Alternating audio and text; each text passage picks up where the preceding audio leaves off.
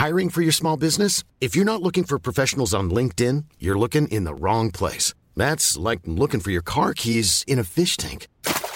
LinkedIn helps you hire professionals you can't find anywhere else, even those who aren't actively searching for a new job but might be open to the perfect role. In a given month, over 70% of LinkedIn users don't even visit other leading job sites. So start looking in the right place. With LinkedIn, you can hire professionals like a professional. Post your free job on linkedin.com slash people today.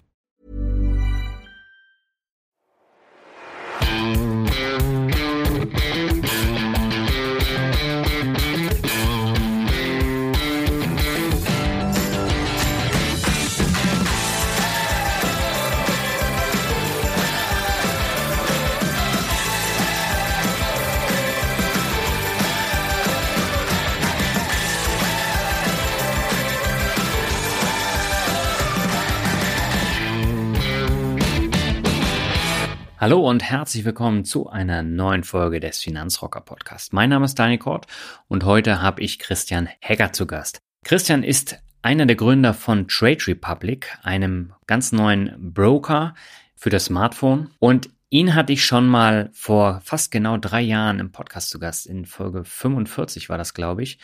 Damals noch mit seinem Mitgründer Thomas. Und wir haben über das Börsenspiel Neon Trading gesprochen und die dazugehörige Trading App. Und aus dieser ist jetzt tatsächlich Trade Republic entstanden. Und ja, Christian hatte mich im Januar angeschrieben und hat Trade Republic vorgestellt. Und ich fand das wirklich interessant, mal so den Lebensweg von äh, Christian und auch von der App dann nochmal wieder in den Finanzrocker Podcast zu holen. Und wir sprechen über Anforderungen der jungen Generation an den Wertpapierhandel, warum es unbedingt eine App sein muss, welche Schwierigkeiten bei so einer Bankgründung da waren und noch eine ganze Menge mehr in knapp einer Stunde. Und ja, ich finde, die Folge ist sehr, sehr kurzweilig geworden und ich glaube, sie wird dir auch gefallen.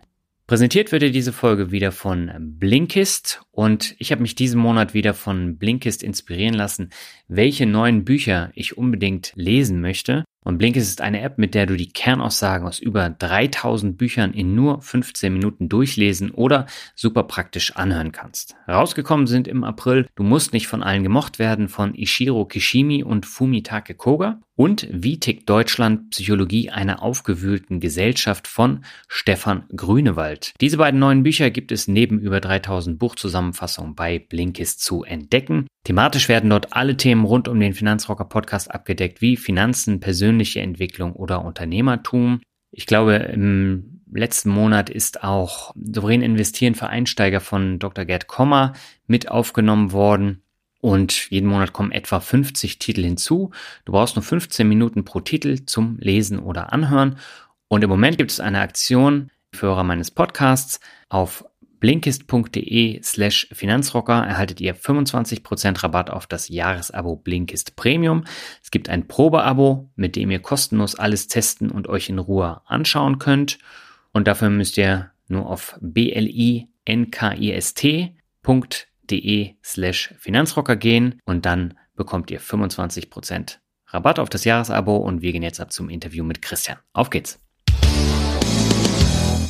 Herzlich willkommen zu einem neuen Finanzrocker Interview. Meine Leitung geht heute nach Berlin zu Christian Hecker von Trade Republic. Christian und ich haben uns schon in Folge 45 unterhalten über Neon Trading und wir haben uns da auch persönlich kennengelernt. Und in der Zwischenzeit ist eine ganze Menge bei Christian passiert. Darüber wollen wir heute sprechen. Aber erstmal herzlich willkommen im Finanzrocker Podcast, Christian. Alles klar bei dir? Klar. Hi Daniel. Schön wieder hier zu sein. Ja, freut mich auch. Das ist ja mittlerweile schon über drei Jahre oder fast genau drei Jahre her, als wir uns in Hamburg das erste Mal getroffen haben. Da war das alles noch ganz frisch mit Neon Trading und ich war sehr erstaunt, als ich dann vor, ich glaube, zwei Monaten eine E-Mail von dir bekommen habe, dass ihr jetzt was komplett Neues am Start habt, was ja auch für ordentlich Furore sorgt. Vielleicht magst du dich dann auch noch mal kurz vorstellen, weil ich glaube, nicht jeder Hörer hat dann auch die alte Folge mit dir gehört. Ja, gerne. Also, hi, ich bin der Christian, bin jetzt auch inzwischen schon 29 Jahre alt, habe die Trade Republic zusammen mit Thomas und Marco Ende 2015 gegründet, habe davor knapp drei Jahre im Investmentbanking gearbeitet bei Merrill Lynch, quasi so, dass die Bankenwelt wirklich aus der Innenseite auch gesehen. Studiert habe ich in äh, München Philosophie und BWL in zwei Studiengängen, damals dann dort auch den Thomas kennengelernt und ja quasi so eine relativ äh, bunte Reise, ja. Also als ich damals mit Philosophie angefangen habe, hätte ich mir selber wahrscheinlich nicht träumen lassen, dass wir mal zu dritt Bank gründen. Ja, du hast ja eben schon gesagt, Ende 2015 habt ihr angefangen mit Neon Trading. Und damals warst du gemeinsam mit Thomas ja bei mir im Podcast und ihr arbeitet nach wie vor noch zusammen zu dritt, ne? Ja, genau. Also uns damals ja auch in Hamburg äh, besucht hast, waren wir ja quasi eine ganz klassische Gründer-WG, haben daher auch zusammen gewohnt und das Team ist soweit auch zusammengeblieben. Ja. Und heute sitze ich hier jetzt in einem äh, Büro im Prenzlauer Berg mit mehr als 25 Leuten. Mhm. Also hat sich einiges getan seitdem. Jetzt war Neon Trading ja so eine Trading-App und es gab dann darüber hinaus auch noch Preise zu gewinnen, unterschiedliche Preise. Ich glaube, da habt ihr während des Interviews beim letzten Mal auch drüber gesprochen. Wie kam es denn, dass ihr das dann komplett weiterentwickelt habt, weg von diesem Börsenspiel hin zu einem tatsächlichen Broker? Also ehrlicherweise war die Idee, als wir Ende 2015 gestartet haben und auch als wir uns damals kennengelernt haben, immer die gleiche mhm. und stand auch in unserem allerersten Büro am Whiteboard. Also wir wollten Aktienhandel mobil machen, aufs Handy bringen, einfach verständlich, intuitiv mhm. und eben auch provisionsfrei für jeden. Und wenn man dann halt anfängt, dann merkt man, dass das doch ein relativ langer Weg ist, weil ja. man braucht Partner, man braucht die Technik und man braucht vor allem eine Banklizenz. Und uns war es eben klar, dass wir idealerweise schon ein Produkt dann an den Markt bringen, was echte Menschen schon benutzt haben. Und daraus ist dann eben die Idee entstanden, die App als Börsenspiel zu testen. Mhm. Und waren dann ganz froh, dass wir sofort Partner gefunden haben, die das erstmal spannend fanden von der Grundidee und da auch quasi mit Preisen uns unterstützt haben. Und so haben wir dann zwei Runden Neon Trading Börsenspiel gemacht und noch eine Runde quasi dann schon unter dem neuen Namen Trade Republic mhm. und hatten da mehr als 15.000 Nutzer in den Börsenspielen, was für für uns natürlich eine total klasse Erfahrung war, ja. weil wir extrem viel Feedback bekommen haben, was gut ist, was nicht so gut ist. Und somit ist quasi diese Trade Republic App, die wir jetzt Anfang Januar gestartet haben, schon echt durch viel Feedback weiterentwickelt worden. Mhm. Und ihr habt ja in Hamburg, glaube ich, die WG gehabt und seid jetzt nach Berlin gegangen. Wieso Berlin? Weil es die Startup City in Deutschland ist oder gab es einen anderen Grund? Ja, genau. Also ich glaube, wenn man an diese gewisse Stufe kommt, wo man einfach wachsen muss, wo man halt vor allem am Anfang Entwickler benötigt, da muss man schon sagen, dass Berlin da der beste Standort ist. Mhm. Und dazu war es uns auch immer ein bisschen wichtig, dass wir uns diesem Thema ja, Finanzen und Brokerage aus einer jungen und frischen Perspektive eben nähern oder rangehen. Und da muss man sagen, da ist einfach Berlin der beste Standort, weil es extrem viele kreative Leute gibt mit spannenden Ideen,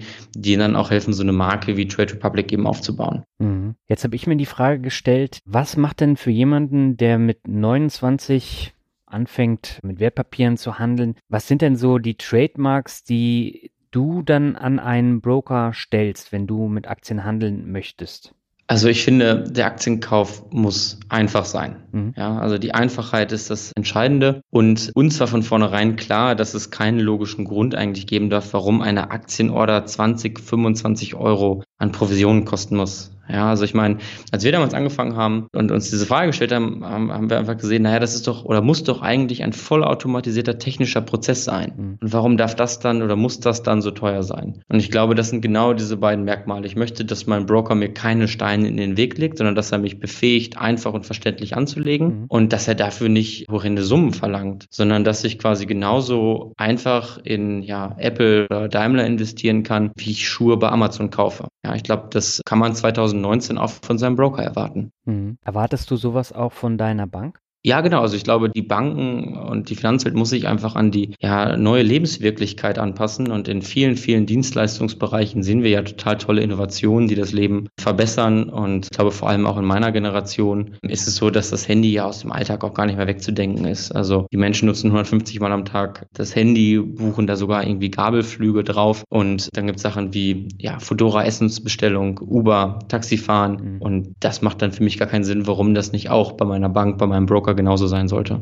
Hm. Ich habe damals ja Neon Trading auch getestet und war relativ am Anfang auch mit dabei. Da waren noch einige Bugs und das war aber schon vom Grundprinzip her echt äh, klasse, wie ihr das umgesetzt habt. Jetzt habe ich mich ja auch letzte Woche angemeldet bei Trade Republic und war wirklich sehr gespannt. Und ich muss ja sagen, ich habe 2015, glaube ich, das erste Mal angefangen mit N26. Und da war der Onboarding-Prozess ja super schnell. Also innerhalb von zehn Minuten inklusive Identifizierung, also Video-Ident-Verfahren, war es möglich, dann mein Konto zu öffnen. Und bei euch war es sogar noch schneller. Also ich glaube, ich habe noch nie einen schnelleren Prozess für ein Wertpapierdepot durchlaufen. War das für euch auch ein ganz, ganz wichtiger Punkt?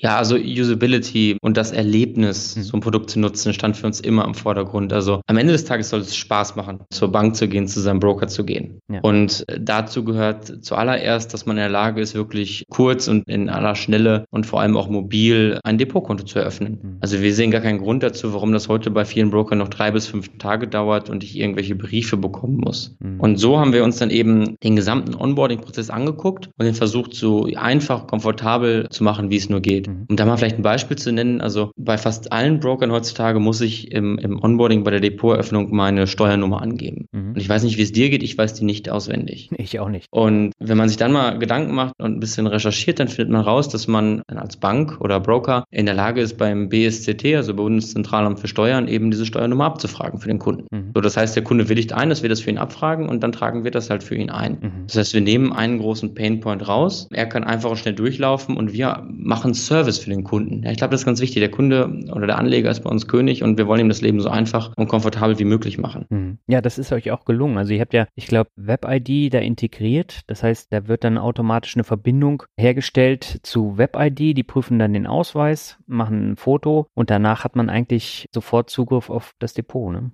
Genau, also das war uns eben ganz wichtig. Also wie du schon gesagt hast, es geht in der Regel unter zehn Minuten. Der Rekordhalter, kann, kann ich sagen, liegt gerade bei fünf Minuten und zwölf Sekunden. Okay. Hat ein Kunde geschafft. Das war wirklich rasant. Und genau so einfach ist es dann halt auch später in der App Geld anzulegen. Ja, also ein, ein Prinzip, was immer im Zentrum unserer Produktentwicklung steht, ist so Tap, Tap, Trade. Ja, also man soll quasi immer und überall in der Lage sein, innerhalb von drei Taps auf dem Bildschirm ähm, zu kaufen oder verkaufen zu können. Mhm. Und wenn ich mir dann die Standard- oder klassischen klassischen Broker-Webseiten heute angucke, dann verwirrt mich das eigentlich eher mehr, als dass es mich abholt. Und genau das wollten wir lösen. Und mhm. Da hilft das Handy natürlich komplett, weil man gar nicht verleitet ist dazu, auf so einem ja, kleinen Bildschirm so viele Informationen draufzupacken. Mhm. Ja, ihr habt das ja auch sehr übersichtlich gehalten und so viele Informationen hat man da gar nicht, außer dem Namen der Aktie, dem Aktienkurs. Den kann man dann einstellen für den Tag, für die Woche, Monat und Jahr, glaube ich. Und viel mehr Informationen gibt es ja gar nicht. Genau, also das werden wir natürlich noch ähm, sukzessive erweitern, jetzt vor allem auch dieses Jahr, also vor allem, dass man zu den einzelnen Instrumenten, also Aktien, ETFs, mehr Informationen erhält, ja, also zum Beispiel bei ETFs, was sind da für Einzelunternehmen drin, was ist die Aufteilung nach Ländern, nach Sektoren, weil wir natürlich auch die Leute informieren wollen, äh, wohin sie ihr Geld investieren, aber zunächst einmal verstehen wir uns als Werkzeug. Mhm. Und wir wollen äh, mit diesem Werkzeug das Problem lösen, das eigentlich jeden Anleger in Deutschland eint. Er muss nämlich Aktien kaufen und verkaufen. Mhm. Und auf der anderen Seite glauben wir, dass vernünftige, selbstbefähigte Menschen im 21. Jahrhundert heute so viele tolle Möglichkeiten haben, ja, sei es jetzt Blogs, sei es Nachrichtenwebsites, sei es aber auch solche Influencer-Angebote wie der Finanzrocker, mhm. die einem total viele Ideen geben, wohin man sein Geld investieren kann. Ja. Und wir verstehen uns dann eben am Ende dieser Kette im letzten Schritt als Lösungsdienstleister, der dich befähigt, Aktien zu kaufen. Mhm. Online kann ich gar nicht handeln, oder? Über Trade Republic, sondern es geht tatsächlich immer nur über das Smartphone. Genau, also wir sind tatsächlicherweise zutiefst davon überzeugt, dass der Aktienhandel aufs Handy gehört. Mhm. Ich glaube, es gibt ganz wenige Umfelder, wo ja Zeit so sprichwörtlich Geld ist wie am Kapitalmarkt. Mhm. Und ich möchte doch eben nicht, wenn ich mein Geld am Kapitalmarkt angelegt habe, quasi immer am Rechner hängen und quasi den Update-Knopf drücken, um zu gucken, wo meine Aktien stehen, mhm. sondern idealerweise kriege ich den Preisalarm für meine ähm, ja irgendwie Apple-Aktie, wenn ich bei Starbucks in der Schlange stehe. Mhm. Und ich glaube, das ist ein ganz neues Komfortmerkmal, das wir versuchen mit dem Handy eben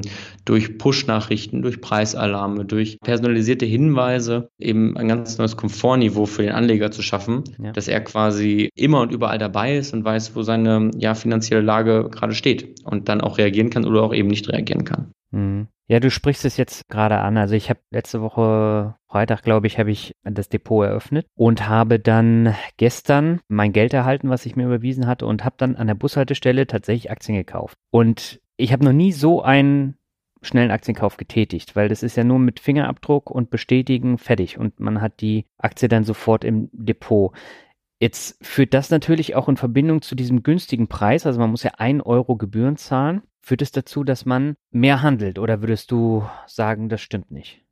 Nein, also ich glaube, dass das nicht zwangsläufig äh, notwendig ist. Ja, also dadurch, dass man es einfacher macht, glaube ich, schalten die Leute ja ihren Kopf nicht aus. Wir sind voll davon überzeugt und haben da auch ein sehr großes Vertrauen in die Menschen, dass sie ja nachhaltig und vernünftig mit ihrem Geld umgehen und dass wir es eben einfach nur erleichtern, was mit seinem Geld zu machen. Mhm. Ich glaube, dass es dann äh, auf lange Sicht und über viele Trades gesehen, sage ich mal, ein Vorteil ist, dass man so einfach und verständlich kaufen und verkaufen kann und dass man eben auch den Markt quasi quasi, wie du gesagt hast, an der Bushaltestelle oder im Supermarkt im Blick hat. Ja, ja. weil ähm, ich glaube, es gibt auf der anderen Seite nichts, sag ich mal, Schlimmeres, ähm, als Leute, die sich halt gar nicht damit auseinandersetzen, beziehungsweise Geld dann irgendwie da einmal anlegen und das dann irgendwie nie wieder äh, sich angucken. Mhm. Und ja, wir vertrauen da wirklich in die ja, Gabe der Menschen, äh, vernünftige, rationale Entscheidungen zu treffen. Okay. Wie sieht's denn mit so Sachen aus wie so ein paar Infos zum Thema Aktien und ETF. Ich bin der Meinung, bei Neon Trading gab es sowas. Habt ihr sowas auch geplant jetzt für Trade Republic, dass man da vielleicht auch so ein bisschen aufklärt? Genau, also ich glaube, das muss man so ein bisschen trennen, diesen Aspekt einmal in die quasi die Aufklärung, also vor allem in die Chancen und eben auch Risiken. Sage ich mal, das grundlegende Wissen, also das 101, was man, was man halt eben haben muss, also was ist eine Marktorder, was ist eine Limitorder. Mhm. Da haben wir Angebote und werden das auch nochmal groß erweitern, sage ich mal, 2019, sodass Leute wirklich auch als Anfänger mit der App zurechtkommen und wissen, was sie da überhaupt machen. Ja, also wir wollen da ja keinen im Regen stehen lassen. Aber auf der anderen Seite wollen wir das eigentlich trennen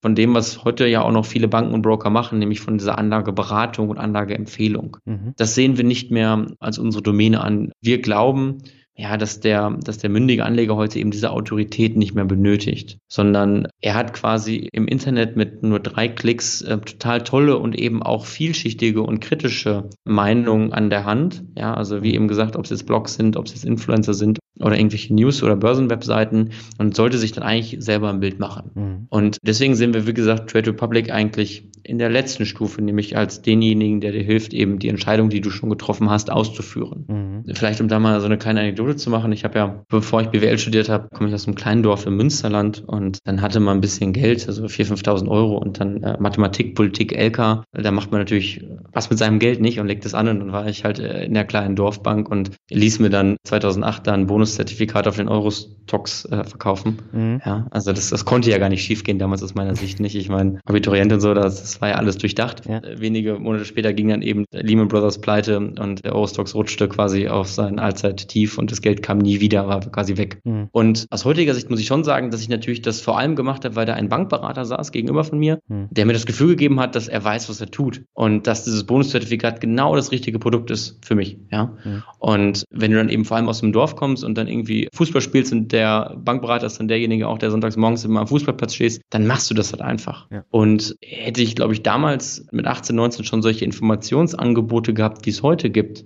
hätte ich nur einmal Bonuszertifikat gegoogelt und mich darüber informiert, ja, hätte ich da ja niemals mein Geld reingesteckt, ja, weil heute weiß man eigentlich, wenn man, wenn man sich damit auseinandersetzt, dass es schon eine andere Risikoklasse ist, ja, als man jetzt einem 18-Jährigen empfehlen sollte. Und genau an diese ja, Mündigkeit der Menschen wollen wir eben großes Vertrauen setzen, ja, dass die Leute heutzutage in der Lage sind, sich ein eigenes Bild zu bilden und dann anzulegen und dann Trade Republic ihnen dabei hilft. Hm. Ja, mir wurde genau das gleiche Zertifikat auf den Eurostox 50 angeboten. Ja.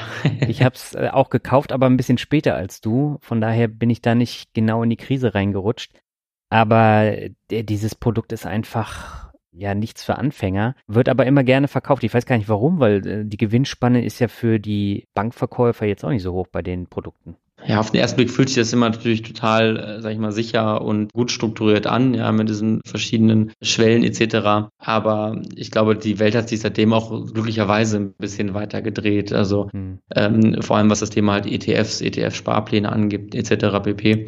Und wenn man dann halt eben noch diesen einen Schritt äh, ja weitergeht, dass man quasi eben in ETFs investiert und das dann auch immer in seiner Hosentasche hat und ganz bequem weiß, wo stehe ich denn gerade, dann ist es, glaube ich, unterm Strich ein Angebot, das für viele Menschen da draußen Sinn macht. Hm.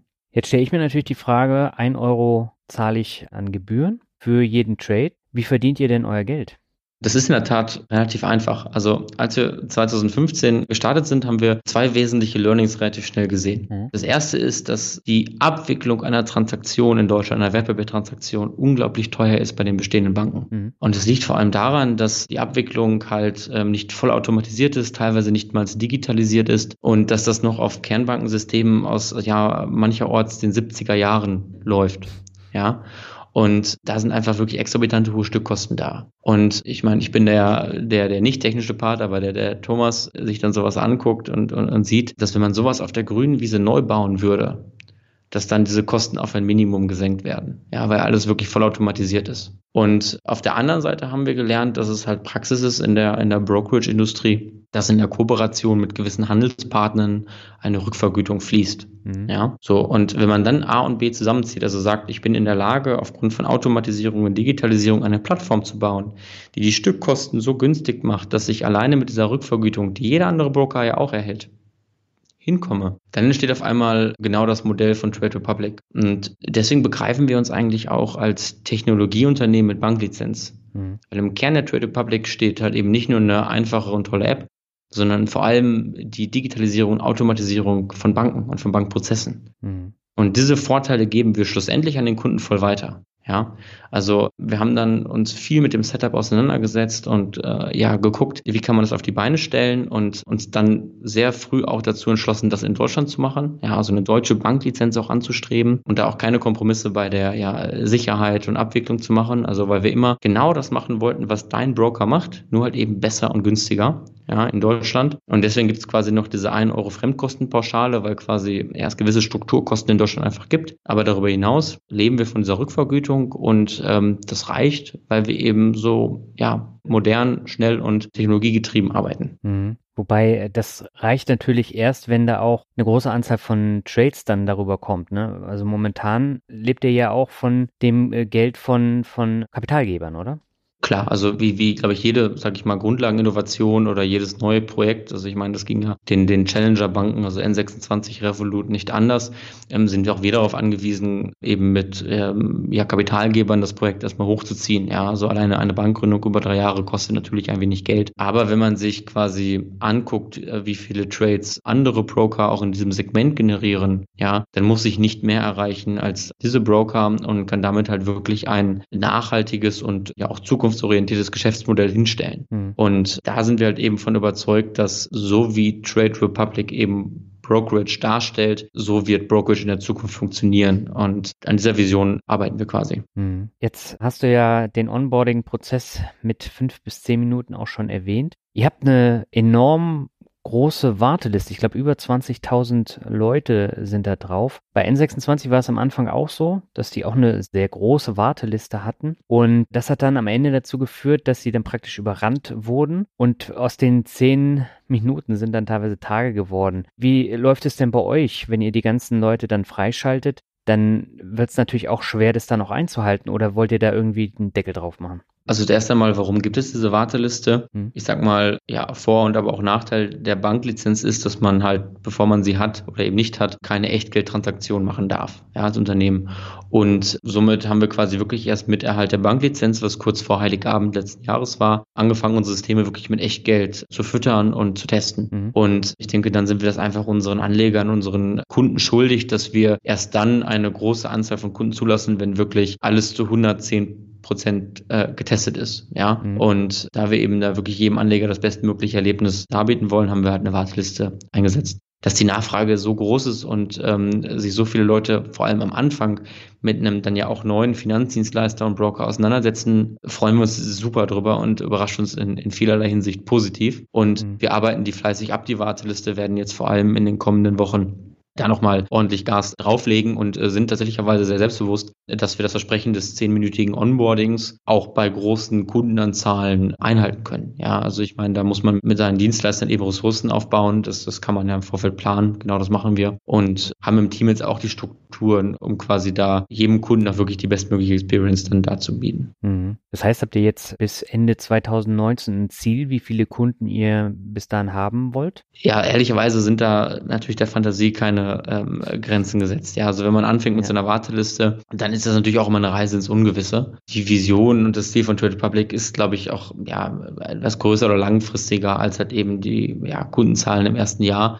Also wir freuen uns über jeden, der uns das Vertrauen schenkt und quasi zu Trade Republic kommt und wollen das Bestmögliche dafür tun, eben die Leute eine gute Experience, eine äh, gute Brokerage-Dienstleistung dazu bieten, sodass sie das dann eben auch weiterempfehlen. Und ich glaube, genau darauf basieren solche Marktstarte wie wir, wir auch wahrscheinlich N26 am Anfang und ja, haben da große Erwartungen für 2019, 2020. Hm. Was meinst du, woher kommt dieses Interesse? Kommt es tatsächlich nur von den geringen Gebühren, die man dafür einen Trade zahlen muss?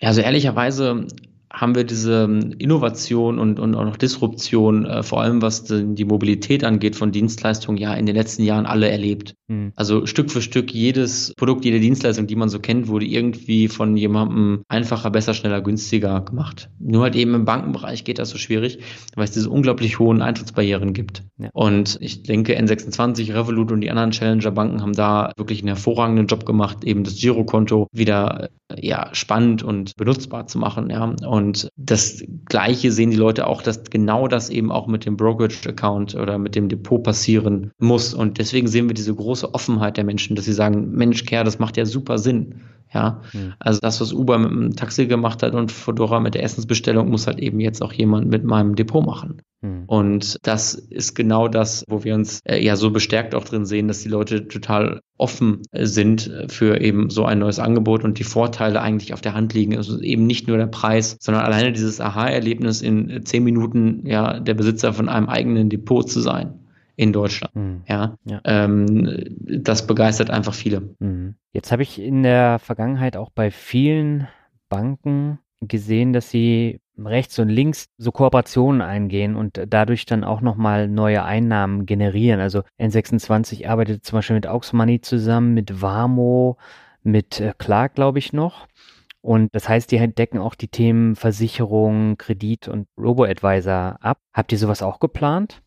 Also ich denke mal, das Ganze steht so ein bisschen unter dem Stichwort Neudeutsch Unbundling of Banks. Ja, also dahinter steht ja. die Idee quasi, dass der Bankkunde von morgen eben nicht mehr diese eine große Bank hat, die ihm alles anbietet, sondern quasi meinen Kreditkartenanbieter, meinen Sparbuchanbieter, meinen Tagesgeldanbieter etc. Und in diese, sag ich mal, neues Ökosystem wollen wir uns eben als der ja, beste und neueste Broker einfügen. Mhm. Und natürlich gucken wir auch links und rechts, wo man quasi dann Trade Republic logisch verbinden kann mit anderen. Aber ich sag mal, unser Modell ist jetzt nicht äh, dazu gedacht, als Marktplatz ausgebaut zu werden, sondern wir wollen den Anlegern dabei helfen, einfach schnell und günstig Geld am Kapitalmarkt anzulegen. Und ja, wie, wie eben schon besprochen, ist das für uns ein nachhaltiges und langfristig profitables Geschäft. Und darauf wollen wir uns dann eben fokussieren. Hm. Sparpläne habt ihr noch nicht im Angebot, ne? Na, wir werden das Angebot jetzt wirklich sukzessive 2019 erweitern. Sparpläne steht da äh, auf der Agenda und wird da auch zeitnah kommen, eben auch zu den gleichen Konditionen, mit einer wirklich breiten Auswahl von ETFs. Und ansonsten haben wir uns natürlich auch noch viel weitere tolle Sachen vorgenommen für 2019, 2020. Ja, davon bin ich überzeugt. Zu gleichen Konditionen heißt ja dann ähnlich günstig wie jetzt so ein normaler Trade, oder? Zu identischen Konditionen, ehrlicherweise. Also genau, man, man, äh, das Preismodell werden wir nicht verändern. Also nochmal, wir verdienen halt an, an, an diesem Euro ja nichts. Das ist quasi ja äh, provisionsfrei. Mhm. Das deckt wirklich nur diese Abwicklungskosten, die es in Deutschland einfach gibt. Ja. ja wenn man halt in Deutschland, sag ich mal, regulierten und kontrollierten Aktienhandel anbieten will, sind wir überzeugt, und kommt man da nicht drum rum. Und deswegen ist es uns wichtig, dass Leute quasi dann ohne eigene Provision für uns eben auch sparen können. Und ich denke, dass sich dann mit den Konditionen, die wir haben, auch vor allem für junge Leute Monate Sparpläne schon mit Kleinstbeträgen, also 50 Euro 5 oder 100 Euro Sinn machen. Ja? Mhm. Und genau da wollen wir eben hinkommen, dass eben eine Gebühr kein entscheidender Faktor mehr ist in der Frage, wie ich mein Geld anlege, sondern dass ich da mein Geld anlege, wo ich mich wohlfühle und wo ich denke, die besten Investmententscheidungen treffen zu können. Mhm. Du hast die Regulatorik ja eben auch angesprochen. Du hast die Banklizenz angesprochen. Ihr seid, glaube ich, eine Wertpapierhandelsbank jetzt seit Dezember, oder? Ganz genau. Wir sind eine Wertpapierhandelsbank. Das ist vereinfacht gesprochen, ja, eine, eine Bank ohne Kredit- und Einlagengeschäft. Ja, also wir mhm. führen das Depot für den Kunden. Wir administrieren das Verrechnungskonto und kümmern uns eben darum, dass die Wertpapierorder am Kapital ausgeführt wird mhm. und ja, bieten damit unterm Strich halt eben dem Kunden die deutsche Einlagensicherung und ja auch die Verwahrung der Wertpapiere im Sondervermögen. Das heißt, das ist wirklich dann die auch von seinem Broker bekannte Sicherheit hat. Mhm. Und ich meine, das ist natürlich eine, ziemlich lange Reise gewesen und deswegen waren die, sag ich mal, drei Jahre von dem kleinen Büro in, äh, in Hamburg, in dem sich noch die Pizzakartons gestapelt haben, halt über BaFin, Bundesbank und, und etliche Gespräche bis dann dazu hin nach Berlin. Eine weite, lehrreiche und total intensive Zeit. Aber ich denke mal, wenn man so eine Idee formuliert, wie die, die hinter Trade Republic äh, steht und die vielen Leute auf der Warteliste zeigen jetzt ja auch, dass das gut ankommt, dann ist das so ein bisschen wie, ja, so ein bisschen wie sich verlieben. Ja, also es macht auf einmal alles Sinn. Ja. Und wenn man dann halt eben diesen unternehmerischen äh, Geist einmal gespürt hat, dann hält man daran fest. Und das führt eben dann zu solchen lustigen Szenen, dass man quasi im, im, im Sommer in, in seinem alten Büro noch in Kreuzberg da sitzt mit drei, vier Mitarbeitern und dann komplizierte CRR-Regulierungen im Bankenrecht wälzt und sich durcharbeitet und Fußnoten sucht, ja, während andere halt eben, sag ich mal, durch die Straßen ziehen und sich in Parks legen, ja. Mhm. Aber das war total, total tolle ja, Erlebnisse auch, dass das ist immer, wenn Menschen jetzt ja auch bei uns im Unternehmen sich dafür begeistern und auch diese großen Mühen machen, ja, sich da mal wirklich reinzubeißen, ja, weil das sind hohe Eintrittsbarrieren, ja, das hat viele, viele, sag ich mal, Leute auch aus dem Markt rausgehalten, aber wir haben gesagt, naja, ähm, den Burggraben schwimmen wir jetzt einmal durch, trotz der vielen Krokodile, die drin lauern. Mhm. Ihr arbeitet aber trotzdem noch mit einer anderen Bank zusammen und ich bin bei der Anmeldung auch über den Begriff Treuhand-Sammelkonto gestoßen. Hängt das damit zusammen, dass ihr mit einer anderen Bank zusammenarbeitet? Also als Trade Republic sind wir erst einmal autark. Ja? Das heißt, der Kunde, der ein äh, Depot bei Trade Republic aufmacht, kennt nur die Trade Republic. Er ist nicht Kunde einer anderen Bank. Mhm. Im Innenverhältnis sehen wir uns aber eigentlich, sage ich mal, als Fintech 2.0. Das heißt, wir wollen die anderen großen Banken nicht abschaffen, sondern wollen mit denen koexistieren und von deren Systemen auch eben profitieren. Ja, das heißt, wir arbeiten bei der Verwahrung der Gelder mit der Solaris Bank zusammen.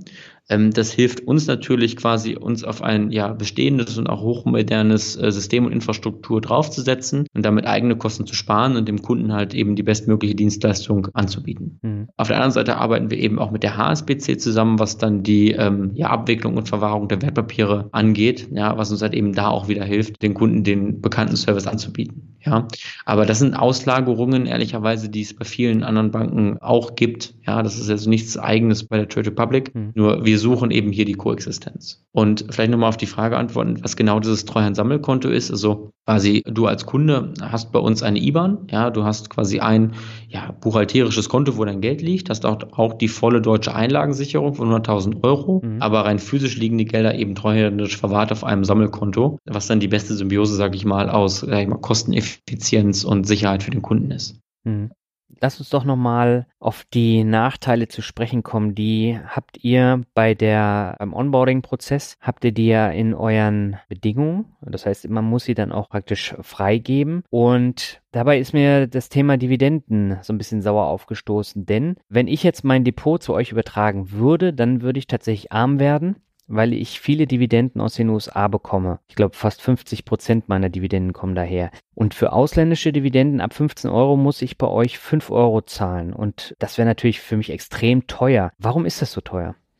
Also wir sind quasi hergegangen und haben uns ja Stück für Stück diese einzelnen Prozesse im Brokerage angeguckt und versucht, die soweit es eben möglich ist, zu automatisieren mhm. und damit eben auch Kosten einzusparen. Wenn man dann eben an die Dividendenthematik geht, dann sieht man, dass das etwas ist, was ähm, tatsächlicherweise noch sehr aufwendig ist, weil das hat eben die Abstimmung mit den einzelnen Unternehmen äh, erfordert, ja, mit jedem Einzelnen. Und leider ist da noch nicht wirklich Standards gibt. Das heißt, da redet man immer noch über Zettel und Papier, die da ausgetauscht werden und das führt natürlich zu Kosten. Ja. Und deswegen haben wir uns eben dann dazu entschlossen, eben nicht da, sage ich mal, die Kosten auf alle Kunden abzuwälzen, sondern eben so fair es eben nur möglich ist, das zu bepreisen, was Geld kostet und alles, was eben automatisiert und kostenlos ist, auch kostenlos dem Kunden anzubieten. Mhm. Ich denke aber, dass die Rechnung, die du gerade aufgemacht hast, nicht ganz also dass man die auch anders machen kann. Ja, und ich glaube auch nicht, dass du dadurch ärmer wirst. Also okay. wenn man halt eben, das, das mache ich auch selber, quasi in Dividendentitel investiert, dann mhm. ähm, stockt man ja auch äh, wahrscheinlich nach dem Average Buy-in-Prinzip, also im Sinne eines Sparplans nach und nach auf. Ja. Ähm, und wenn ich da dann immer die bekannten Gebühren bei, bei den großen Brokern zahle, dann weiß ich nicht, ob ich unterm Strich besser damit fahre, mhm. das zu machen. Aber ganz klar, wir arbeiten mit Hochdruck daran, eben auch da besser zu werden, auch das zu automatisieren, digitalisieren. Da tut sich auch extrem viel und mhm. das deswegen sind wir echt der gute Hoffnung, da auch Fortschritt leisten zu können. Hm. Ja, das ist ein interessanter Aspekt, da hast du mich jetzt gerade zum Nachdenken gebracht. Ich bekomme, ich glaube, im Monat mindestens vier Dividendenzahlungen aus den USA, die alle über 15 Euro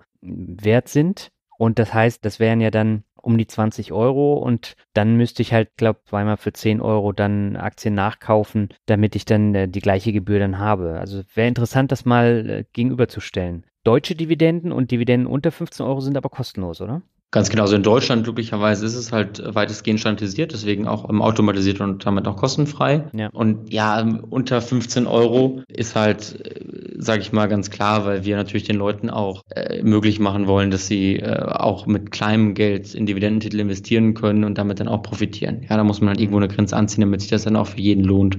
Ja, aber das bezieht sich dann eben auch auf die amerikanischen Aktien. Unter 15 Euro, da zahle ich dann trotzdem nichts. Genau, da sind wir dann quasi bewusst ins Risiko gegangen, ja, weil wir eben das dann auch sehen, dass Trade Republic für jeden da sein soll. Ja, also ich mhm. hätte wirklich gerne, dass, dass auch die Leute, die mit wenig Geld anfangen wollen und das einfach mal austesten wollen, also quasi wie, wie, wie ich, ja, der damals das Bonuszertifikat gekauft hat, damals da stand, dass man da eben auch mal anfängt und deswegen wollen wir da auch die ökonomischen Eintrittsbarrieren so niedrig wie möglich halten und haben uns dazu entschlossen, eben auch vor allem das bei amerikanischen äh, kleinen Dividenden zu machen. Mhm. Für die Eintragung bei deutschen Namensaktien, dann müsste ich auch 2 Euro bezahlen. Ist der Aufwand hier ähnlich hoch, weil du da wieder diesen Schriftverkehr hast? Genau, also die Eintragung deutscher Namensaktien läuft quasi zentralisiert ab ja. Mhm.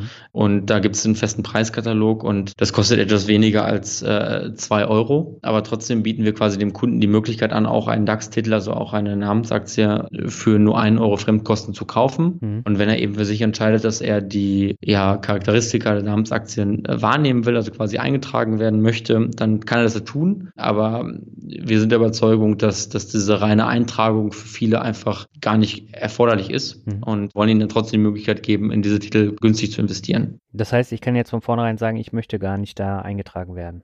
Genau, das ist eben möglich. Mhm. Und äh, wenn du sagst, naja, mir ist es halt eben sehr wichtig, mich eintragen zu lassen, dann geben wir quasi die Kosten, die da vor allem uns im Innenverhältnis äh, entstehen, mhm. äh, weiter an den Kunden. Okay. Habe ich denn sonst weitere Kosten, wenn ich jetzt bestimmte Aktien habe oder ETFs, die ich dann bei euch zahlen muss? Genau, also bei ETFs gibt es nur die Kauf- und Verkauf Fremdkosten, sonst keine weiteren Kosten, auch keine Verwahrentgelte oder so etwas. Also das ist wirklich kostenfrei. Ja, die TER muss man, also die jährlichen Gebühren fürs ETF, die musst du ja dann trotzdem zahlen. Genau, die ist, die ist ja implizit im Produkt eingepreist, klar, aber das ist jetzt, sag ich mal, kein, kein Brokerage-Entgelt oder keine Provision. Mhm. Und auch bei Aktien gibt es halt eben genau diese beiden von dir gerade genannten, also Dividendenkosten, ausländische Titel und ja, wenn man möchte, diese Namensaktienkosten, aber ich sage mal, das äh, ist ja was, das muss nicht anfallen, wenn man nicht möchte, gibt es bei uns keine weiteren Kosten. Und du hast es dir ja auch angesehen, das Preisverzeichnis, da, da sind wir auch ganz stolz drauf, dass uns das gelungen ist, wirklich auf einer DIN A4-Seite darzustellen. Ja. Mhm. Und wenn ich mir da die Preisverzeichnisse der anderen Broker angucke, dann, dann muss ich das schon öfters blättern. Ja. Und das, glaube ich, war uns auch wichtig, dass, dass die Leute einfach sich da durchlesen können durch diese eine DIN A4-Seite und verstehen, für was bezahlen sie denn etwas mhm. und dass sie auch nachvollziehen können, wofür bezahlen sie etwas. Weil ich glaube, das ist am Ende des Tages auch ganz wichtig. Ja, das fand ich auch super einfach zu lesen, weil ich habe auf einen Blick auf meinem Handy, ich meine, da kann ich jetzt sowieso nicht blättern. Da muss es groß da stehen, welche Kosten ich habe. Und ich konnte es auf einen Blick mit ein bisschen scrollen, konnte ich alle Kosten auf einen Blick dann sehen. Und wenn ich mir jetzt sowohl die Bank Formulare anschaue, als auch so bei Versicherung, da versteht man ja überhaupt nichts. Und äh, das ist euch tatsächlich gelungen, dass es sehr transparent dann dargestellt ist. Ja, also ich, ich meine, da gibt es ja diesen ja auch oft zitierten Satz, wir haben versucht, eben einen, einen Broker zu bauen, den wir selber mögen würden. Ja. Ja. Und ähm, das versucht man eben auch da, weil man, wir sind ja quasi auch Neulinge in der Industrie, nicht? Also wenn man halt sowas mhm. neu aufbaut und dann geht man mit allem erstmal mit so einem Jugendlichen quasi ja Offenheit ran und sagt, naja, wie können wir das denn machen, dass das irgendwie einfach und verständlich ist und warum muss es da eigentlich immer zehn Fußnoten geben? Also dass ja uns mhm. sehen, wir haben versucht, so wenig Fußnoten wie möglich zu haben, da wo es halt eben ja. nur zwingend erforderlich ist. Und dann entsteht, glaube ich, am Ende etwas, was auch die Sprache der Menschen spricht. Mhm. Ihr habt extrem lange Handelszeiten, ihr arbeitet da, glaube ich, auch mit Lang und Schwarz zusammen. Ich glaube, ich kann von 7.30 Uhr bis 23 Uhr handeln, oder? Genau, 15,5 Stunden am Tag, also fast doppelt so lange wie auf Xetra und das sind die ähm, längsten Handelszeiten in Deutschland. Das ist äh, echt enorm. Und wie viele Aktien und ETFs kann ich bei euch kaufen? Du kannst bei uns in ja, etwas mehr als 6.100 Aktien investieren. Mhm. Das deckt ehrlicherweise, glaube ich, die, die meisten Wünsche ab, die ein deutscher Retail-Investor hat. Also von typischen DAX-Titeln über amerikanische Titel bis hin zu japanischen Aktien findest du bei uns alles. Und wir kriegen jetzt auch viele, viele Anfragen von Leuten, hey, kann ich die und die Aktie handeln? Und mhm. soweit ich das überblicken kann, ist die meiste Antwort immer ja. Wir haben selten jemanden gefunden, der, der etwas handeln möchte, was er nicht findet. Ja. Und bei ETFs auch kann er quasi ja Index-ETFs kaufen, ETFs auf Währungen, auf Rohstoffe, Fixed Income, ja, und möchte auch gehebelte ETFs, sodass man quasi da auch alle ja Anlageklassen oder Anlageziele abdecken kann mit den Produkten. Mhm. Das heißt, ihr brecht dann tatsächlich auch die ganze Bandbreite von Anlegern an, also nicht nur die Anfänger und die ja so etwas fortgeschrittenen, sondern auch die Leute, die dann mit Hebelprodukten zocken. Also ich würde das jetzt erstmal nicht zocken nennen, wenn man in ein gehebeltes ETF-Produkt äh, investiert. Ja, das sind einfach. Das kommt aufs Produkt drauf an, ne? Ich glaube, es kommt auf den Anleger erstmal drauf an. Ja, also mit was für einem, mit was für einem Ziel man halt eben da investiert. Aber wichtig ist, die Trade Republic ist quasi für jeden da. Egal, ob ich jetzt ja äh, Trader bin, Anleger, äh, Investor oder eben auch Sparer und Anfänger. Mhm. Ja, weil alle diese genannten Zielgruppen eint ja ein Problem. Sie müssen Aktien kaufen und verkaufen. Mhm. Und da wollen wir eben, wie gesagt, schon das bestmögliche Werkzeug sein. Ja. um dir zu helfen, eben dein Anlageziel abzubilden. Mhm. Das Interview mit uns, das kommt ja jetzt im April raus, also so äh, Mitte April. Mhm. Und jetzt stelle ich mir natürlich die Frage, wenn die Hörerinnen und Hörer jetzt Interesse haben, sich Trade Republic mal so ein bisschen anzuschauen, was meinst du denn, wie lange die Wartezeit dann ist? Also wir, wir bohren jetzt ja schon aktiv an. Also wir haben mhm. jetzt schon knapp 1000 Nutzer in der App und das wird äh, jetzt auch äh, wirklich in den nächsten Wochen deutlich schneller vorangehen. Und mhm. ich bin guter Dinge, dass wir das dann auch zeitnah nach unserem Podcast öffnen werden, sodass dann wirklich jeder direkt auch ein Depot bei der Trade Republic eröffnen kann. Mhm. Ja, also wir haben nicht vor, die Warteliste länger als irgend notwendig äh, beizubehalten. Mhm. Was sind denn so die, die großen Ziele, die ihr jetzt, sagen wir mal, in, in fünf Jahren erreichen wollt. Habt ihr da welche?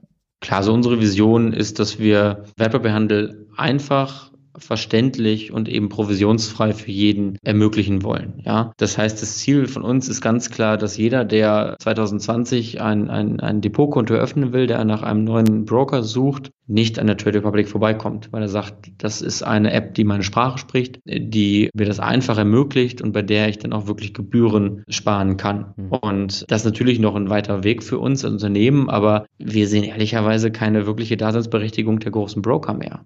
Also warum soll in fünf bis zehn Jahren eben ein Angebot nicht einfach mobil, verständlich und eben auch kostenlos sein, ja? Mhm. Wenn es quasi die Technologie zulässt, das allen Menschen zu ermöglichen. Mhm. Bekommt ihr das denn da auch mit, dass die ja so ein bisschen neidisch gucken, die großen Broker jetzt auf eure kleine App? Ja, also ich meine, wir sind erstmal gestartet am Markt und äh, laufen da, glaube ich, noch so ein bisschen unter dem äh, Radar der, der Großen. Mhm. Merken natürlich schon, dass, dass, dass viele dann nachfragen, wie das gekommen ist, aber ich glaube, wir sehen uns da eigentlich auch als, auch vor allem auch aus Berlin heraus, genauso wie dann wahrscheinlich diese Challenger-Banken, eben als Industrie-Neuling und ja, vielleicht auch gar nicht so als Teil dieser Brokerage-Industrie. Ja, mhm. ähm, wir wollen unseren Stiefel durchziehen und unsere Vision hochziehen und glauben da sehr stark dran und ähm, wollen da unseren Weg oder werden da unseren Weg auch stringent weitergehen. Ja, ich bin äh, sehr gespannt, wünsche euch da ganz viel Erfolg. Jetzt habe ich noch eine letzte Frage, bevor wir zum Word Shuffle kommen. Und zwar, wie legst du denn selber dein Geld an? Ich vermute mal über Trade Republic selber, aber was hast du denn da für Assets?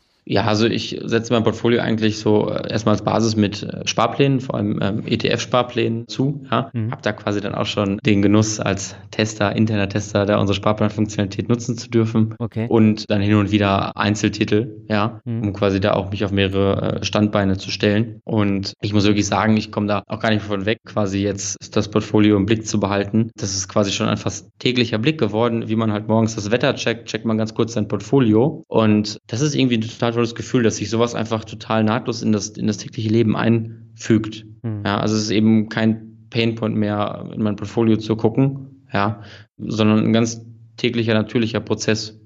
Und äh, ich glaube, genauso sollte sich halt eben investieren anfühlen. Mhm. Ja, finde ich interessant. Also ich ver versuche zu vermeiden, da täglich in, in mein Depot zu gucken, einfach weil ich nicht zu Handlungen gezwungen werden möchte. Das ist auch so eine Art Schutzfunktion. Mit Trade Republic gelingt mir das natürlich nicht. Also ich bin ja der Überzeugung, dass Informationen immer besser sind als eben keine Informationen. Und ja. auch, also ich bin zum Beispiel jemand, der total viele Preisannahme setzt, ja, mhm. weil ich eben diese Sicherheit mir selber geben möchte. Und das hilft mir dann auch. Und natürlich ertappt man sich selber dann einzeln mal dabei, wenn man sich dann denkt, Mensch, jetzt sollte ich hier nochmal nachkaufen oder verkaufen oder so etwas. Mhm. Aber ich denke, dass man äh, da diesen Automatismen ein bisschen dann auch widerstehen kann, wenn man sich so ein bisschen selber erzieht. Ja. Ja. Und dann ist es, glaube ich, nur gut, einfach zu wissen, dass, äh, wenn du mich fragst, ich genau weiß, wie heute mein Portfolio gelaufen ist. Und mhm. ich glaube, das ist was, weil es geht um ja dein Geld. Ja, also ja. du gehst jeden Tag hart arbeiten dafür und guckst, dass da am Monatsende was bei rumkommt und was dann noch liegen bleibt und investierst das dann. Das heißt, man sollte dann einen kleinen Teil seiner Zeit wahrscheinlich auch investieren, äh, dafür sich damit auseinanderzusetzen, zu gucken, dass es ein bisschen mehr wird. Ja, finde ich interessant. Also ich denke komplett gegensätzlich, einfach weil ich gerade jetzt in, in so einem Zeitraum wie letztes Jahr im November, Dezember, wo die Aktienmärkte enorm nach unten gegangen sind, da hat's ja Aktien von mir komplett zerrissen, ja, mit minus 60 Prozent. Und das verführt dann natürlich, wenn ich immer reingucke, dazu irgendwie zu handeln, weil ich einfach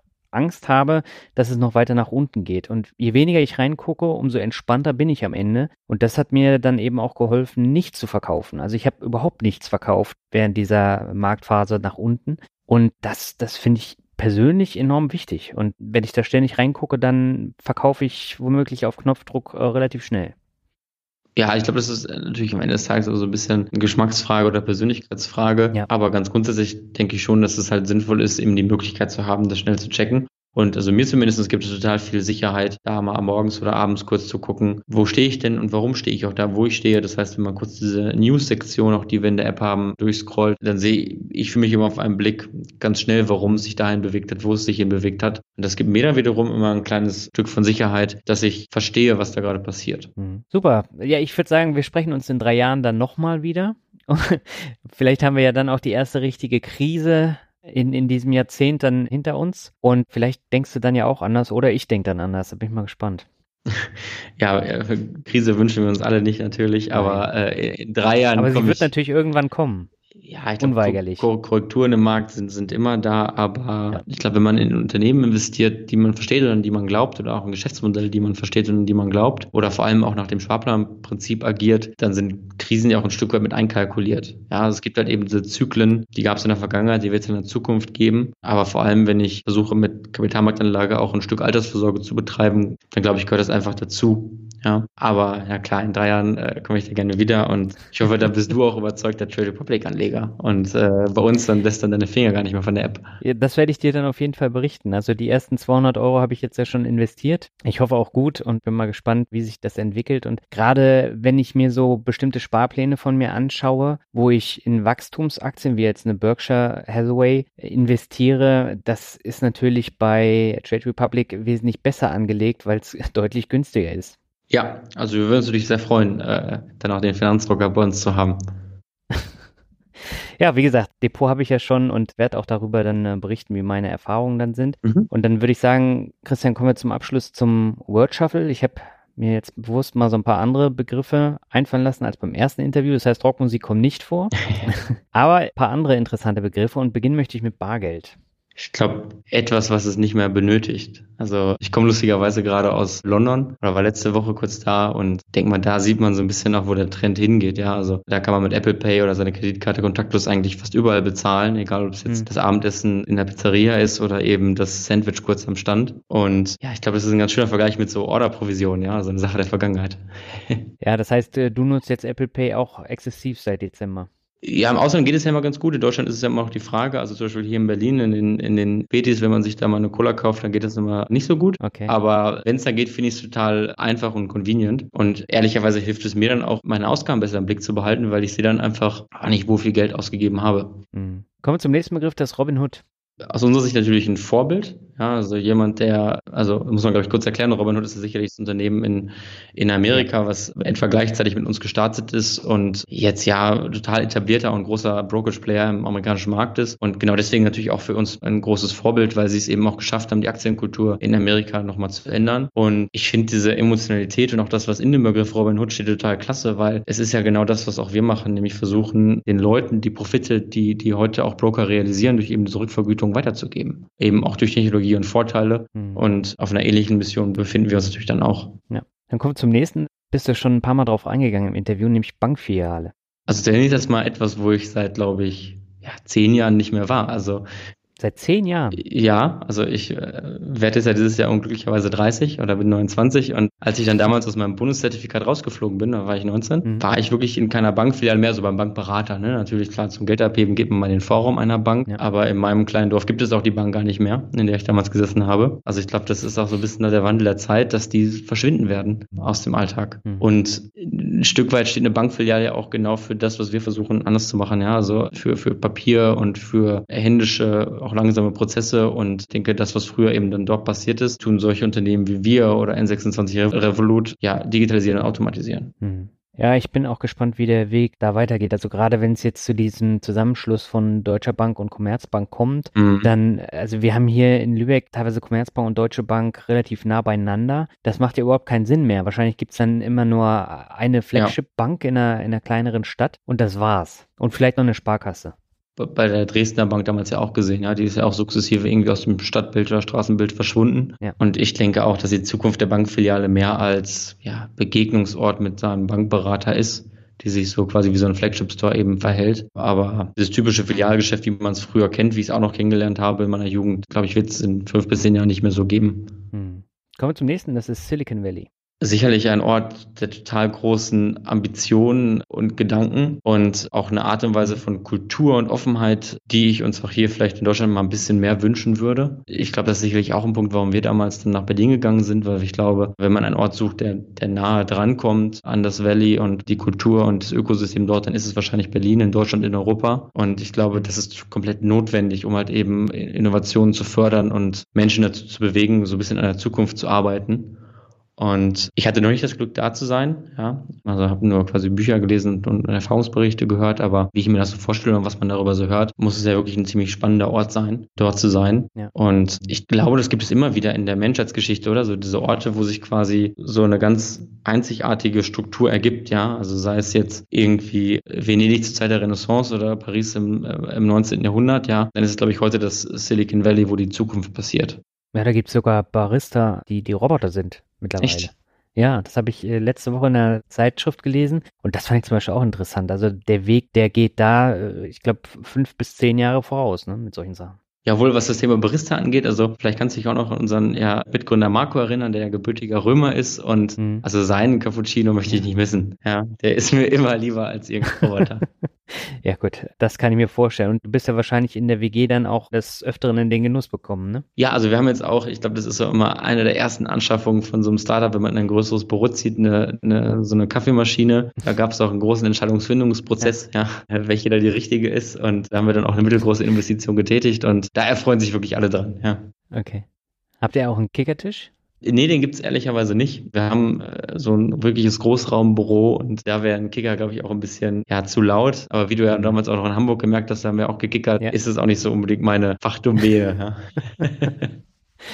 Naja, dann steht bei euch bestimmt eine Playstation oder sowas. Nee, auch, auch das haben wir tatsächlicherweise nicht. Aber wir haben das, das große Glück, halt hier mitten im Prenzlauer Berg zu sein. Das heißt, wir müssen eigentlich eine ja. volle Tür gehen und dann gibt's gegenüber ein Kino und links, rechts total tolle Restaurants und Sachen. Und das machen wir schon als Team eigentlich ganz gerne, dass wir mal einmal im Monat zusammen weggehen und irgendwas machen, was gar nichts mit Finanzen und Banken zu tun hat. Mhm. Ja, aber ich glaube, das musst du auch machen. Wenn du den ganzen Tag da in so einer Blase drin steckst, dann muss man auch mal auf andere Gedanken kommen, ne? Total. Und ich meine, das ist ja genau, sag ich mal, ein Stück weit noch dieser WG-Geist, den man versucht aufrechtzuerhalten. Und wenn man ein Team von 25 Leuten ist und wir sind ja auch zusammen als Team schon echt einen weiten Weg gegangen im Rahmen dieser Bankgründung, dann ist es was total zusammenschweißt. Und ja, es gibt echt nichts Schöneres, wenn dann abends mal einfach einer äh, in der, in der, in der Küche noch da den äh, Topf Nudeln fertig macht und wir dann einfach zusammen Abendessen und über Gott und die Welt quasi reden, dann entstehen da eigentlich immer die besten Ideen. Mhm. Ich habe jetzt noch zwei Begriffe für dich. Der nächste ist Disruption. Etwas, an dem wir seit ja, drei Jahren arbeiten. Also ich glaube genau, dass es das eben bedarf, ja, etwas, was mit ein bisschen Anlauf passiert, jetzt in unserem Fall vor allem, und dass man dann eben versucht durch, ja, und Disruption ist heute vor allem immer ein Technologiebegriff, also durch Technik mit den gleichen Ressourcen mehr zu machen. Und genau das wollen wir eben machen, dass wir es schaffen, da wo die anderen Banken und Broker langsam teuer und kompliziert sind, kundenorientiert, komfortabel und vor allem günstig zu sein. Das heißt, um da auch nochmal rückzufragen, habt ihr denn auch so einen Kundenservice oder einen Chat, wo die Leute sich bei Problemen an euch wenden können? Genau, wir haben Stand heute Chat und E-Mail als Kundenservice. Das wird ja noch wirklich aus dem Team heraus gemacht, weil wir natürlich sagen, naja, wir wollen nah am Kunden sein und wollen auch verstehen, was ihn bewegt, um halt eben auch unser Produkt weiterzuentwickeln. Jetzt, wenn quasi im Sommer dann wir auch größer werden, wird es dann eben auch einen Telefonsupport geben, den wir dann sukzessive aufbauen, weil wir natürlich sagen, du musst bei deiner Bank anrufen können. Am Ende des Tages willst du, wenn es um dein Geld geht, auch mal mit Menschen reden können. Und ich glaube, das ist ganz wichtig. Das würde ich mir selber von meiner Bank oder meinem Broker ja auch immer wünschen. Mhm. Und deswegen ist das sicherlich auch was, was 2019 dann noch kommt.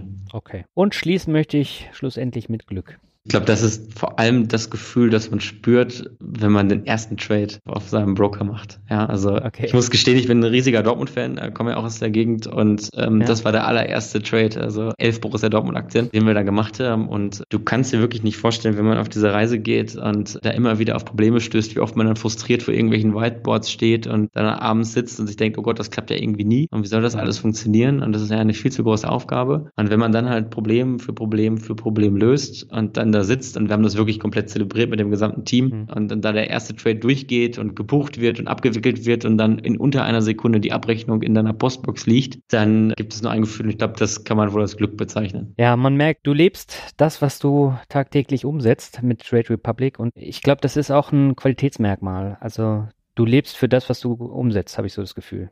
Ja, also wir stehen da wirklich voll und ganz hinter und, und, und sehen auch, dass das, was wir machen und das, äh, wo wir auch wirklich Tag und Nacht dann arbeiten, etwas ist, was einen Mehrwert bringt und was die Menschen draußen benötigen. Und ich glaube, wenn man mit diesem Enthusiasmus und dieser, ja auch, ich hatte es am Anfang gesagt, Verliebtheit reingeht, ne, mhm. dann kommt ein Produkt, was authentisch ist, was transparent ist und was, wo die Leute am Ende des Tages merken, dass da jemand ist. Und das bin ja nicht nur ich alleine, sondern es sind ja 25 äh, Leute, die wirklich Tag und Nacht äh, alles gerne geben mhm. und sich da Gedanken machen, dass es ein total tolles Erlebnis ist, bei Trade Republic zu sein und Geld mit Trade Republic am Kapitalmarkt anzulegen. Super. Wenn du als Hörerin oder als Hörer mehr über Trade Republic erfahren möchtest, dann geh einfach in die Shownotes, da sind die Links und da ist auch eine Zusammenfassung von unserem Gespräch. Und Christian, ich danke dir ganz herzlich für das Interview. Es hat mir viel Spaß gemacht und wir haben die 45 Minuten aus dem ersten Interview mal locker geknackt. ja, es gibt ja auch ein bisschen mehr zu erzählen. Ja, ja auf jeden Fall, Daniel, vielen, vielen Dank für das Gespräch. Ich finde das auch echt ein total tolles Erlebnis, quasi jetzt nochmal nach drei Jahren zusammenzukommen und das zu erzählen, das ist eine ja. klasse Klammer. Und ja, also spätestens in drei Jahren reden und sehen wir uns hoffentlich wieder.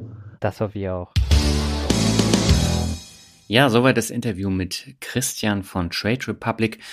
Und ich habe schon während des Gesprächs gemerkt, dass es ein sehr, sehr kurzweiliges Interview geworden ist, denn die Stunde, die war so schnell um. Und sowas habe ich tatsächlich selten beim Interview. Und ich finde es einfach super interessant, wie sich aus einem Börsenspiel jetzt ein vollwertiger Broker entwickelt hat. Und bin auch sehr gespannt, wo der Weg von Christian, Thomas und Marco in Zukunft hinführen wird. Ich wünsche Ihnen dabei alles Gute. Bevor ich jetzt zu den Bewertungen komme, möchte ich nochmal ein ganz herzliches Dankeschön loswerden, nämlich an alle Hörerinnen und Hörer, die auf der Invest waren, kurz Hallo gesagt haben, sich bedankt haben für die ganzen Podcast-Folgen und das war für mich allein schon den Weg nach Stuttgart wert und war großartig. An dieser Stelle von daher nochmal ein ganz, ganz herzliches Dankeschön. Ich hoffe, ihr konntet da auf der Invest auch eine ganze Menge mitnehmen. Es gab ja wirklich viele gute Vorträge auch und äh, allein bei mir im Vortrag hat sich die Zuhörerzahl vervierfacht im Vergleich zum letzten Jahr. Also von 25 Leuten ging es rauf auf über 100 und das war schon für mich auch wirklich interessant zu sehen, wie sich das entwickelt bei Albert, da hat sich das Ganze, glaube ich, versechsfacht und da wurden dann noch zusätzliche Räume angemietet, wo dann der Vortrag Video übertragen wurde. Und ja, das ist äh, unglaublich und ich glaube, ich spreche auch im Namen von den anderen Bloggerinnen und Bloggern, dass es wirklich toll war mit euch und ja, ich bin gespannt, wie es im nächsten Jahr wird. So, jetzt komme ich aber tatsächlich zu meinen Bewertungen. Zwei Stück habe ich. Die erste stammt von, das ist auch ein absolut geiler Name, Freiluftbursche. Und er schreibt, breit diversifizierter Blick in die Finanzwelt. Dabei empfinde ich neben den Themen und Gästen die Entwicklung von Daniel spannend. Der ehrliche und reflektierte Umgang mit getroffenen Entscheidungen machen für mich den Reiz dieses Podcasts aus. Die pure Information kann ich über viele Quellen beziehen, die subjektive Einordnung und Wertung nur hier. Ich denke, eine stärker kommunizierte eigene Meinung, Position könnte diesen Mehrwert noch verstärken. Lieber Daniel, vielen Dank für dein Engagement. Gruß Karl. Ja, Karl, herzlichen Dank.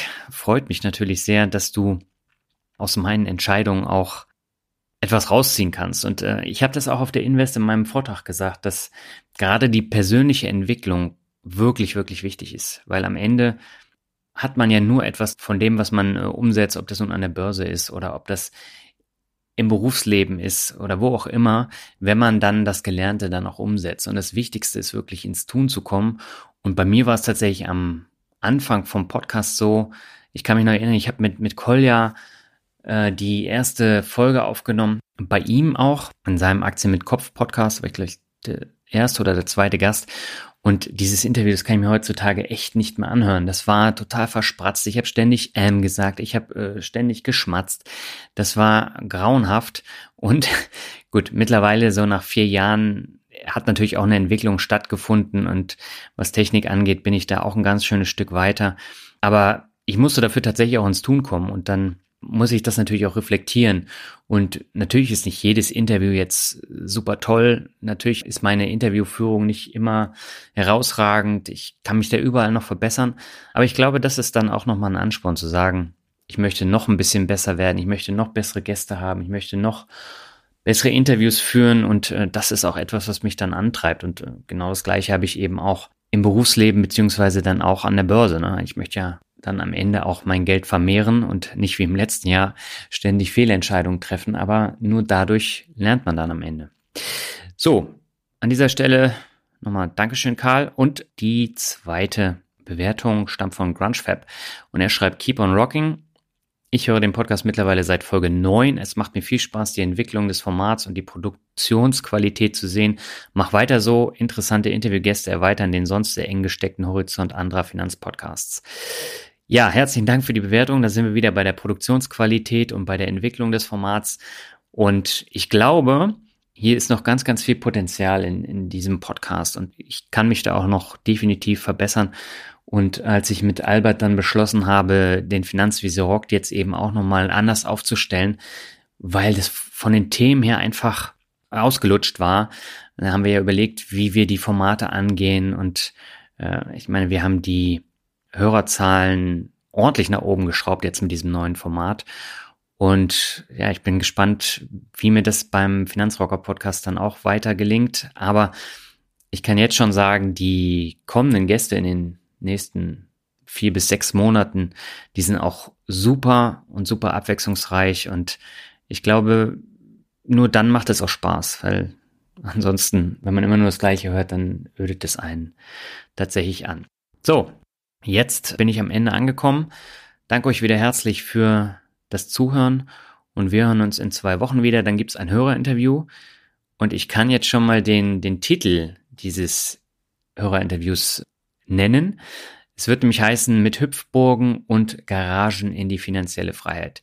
Das klingt jetzt völlig utopisch und total merkwürdig, aber ich kann versprechen, diese Folge ist richtig gut geworden und da kann man auch eine Menge lernen und diese Folge zeigt eben auch, dass man nicht unbedingt ein Studium absolviert haben muss oder ähm, besonders viele Kontakte haben muss.